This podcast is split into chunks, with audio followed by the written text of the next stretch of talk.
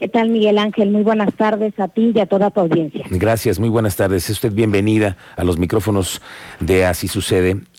Queremos saber cuál es el panorama en este momento que ustedes ven en la universidad después de esta manifestación de mujeres que están levantando la voz.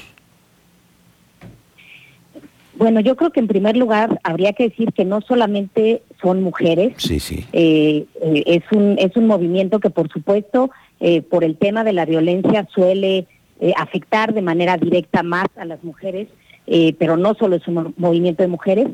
Y, y, me parece que lo que estamos viendo es pues una olla de presión que, que explotó. un enojo de, de, mucho tiempo por, pues, por procesos administrativos eh, que no resuelven el tema de la violencia. Y que han tenido denuncias por parte de mujeres y hombres, como usted me dice, ante las autoridades, pero parece que no caminan, ¿no? No, los expedientes no avanzan. ¿Qué es lo que está pasando? ¿En dónde ustedes piensan que se están atorando las cosas?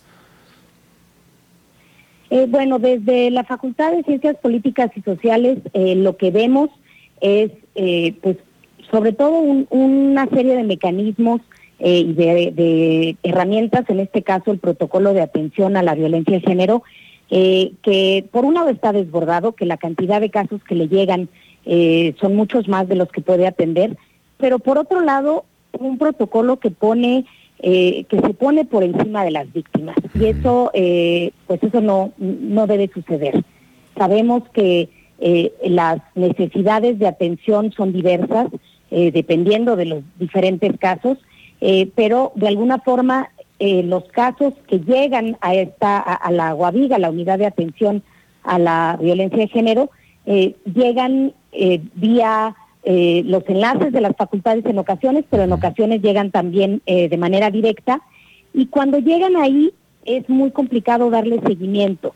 Yo creo que ese, ese es uno de los problemas que nosotros vemos como facultad.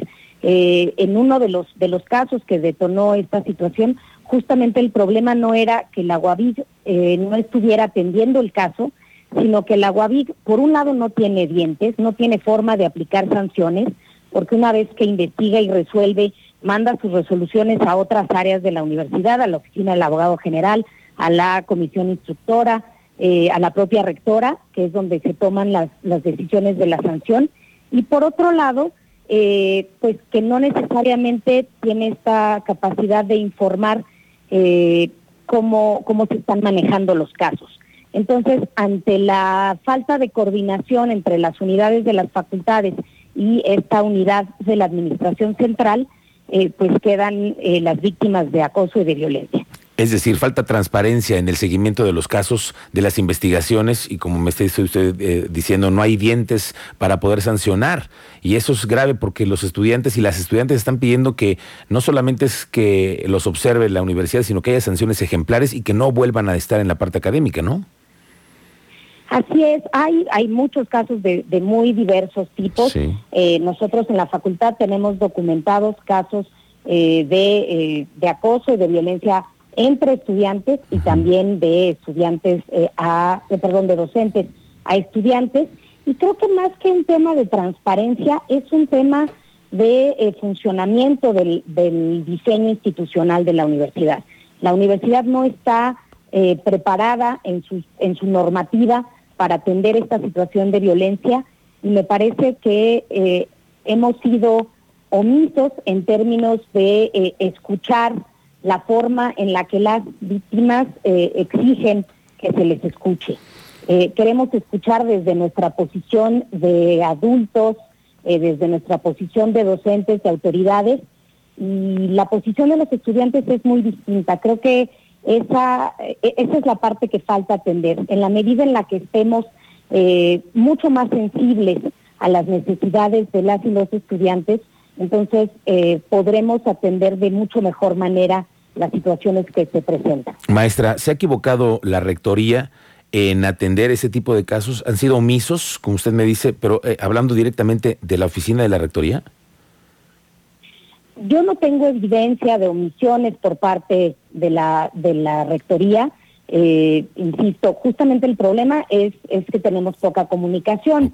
Eh, como mencionaba, nosotros, eh, ante la duda de cuáles eran las medidas adicionales que se habían dictado en un caso de violencia de, la Facultad de Ciencias Políticas, eh, solicitamos por escrito, vía oficio, a la Unidad de Atención a la Violencia de Género eh, una respuesta sobre cuáles eran las medidas y la respuesta, que por supuesto se entiende, es que por confidencialidad no nos podían dar la información que la tenía que solicitar la estudiante. Pero entonces, si nosotros como facultad no podemos tener información sobre cuáles son las medidas eh, que se toman, entonces resulta muy complicado resolver la situación. Estamos eh, literalmente a ciegas. Correcto. Oiga, maestra, dígame, ¿usted qué ruta considera que pudiera ser la más oportuna para poder darle paso a diálogo, a mesas de reuniones, eh, platicar del diálogo con las autoridades universitarias y los jóvenes involucrados en todo esto?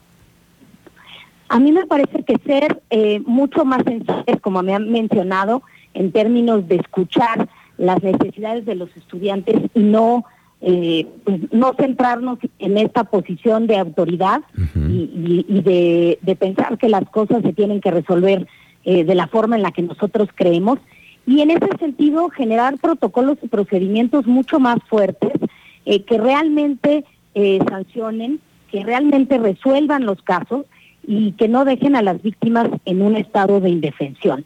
Eh, yo, por supuesto, pongo a disposición de la universidad a las y los expertos que tenemos en la facultad en términos de violencia de género para que de manera conjunta podamos rediseñar este protocolo y que se genere un protocolo útil porque de nuevo, eh, insisto Miguel Ángel, no podemos dejar que los protocolos estén por encima de las víctimas. Eso. Creo que esa es la meta que tenemos que tener muy clara.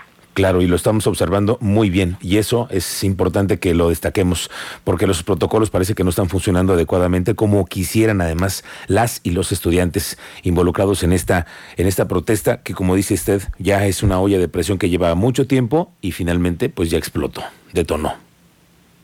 Así es, y es, eh, creo que estamos en un momento en el que hay que tomar decisiones y definiciones muy firmes eh, que nos permitan eh, pues recuperar la normalidad, pero sobre todo que permitan que las y los estudiantes puedan transitar por sus estudios universitarios en un entorno libre de violencia. Maestra, le agradezco muchísimo estos minutos que nos haya regalado para poder entender la complejidad de este movimiento estudiantil que estamos observando. Muchísimas gracias.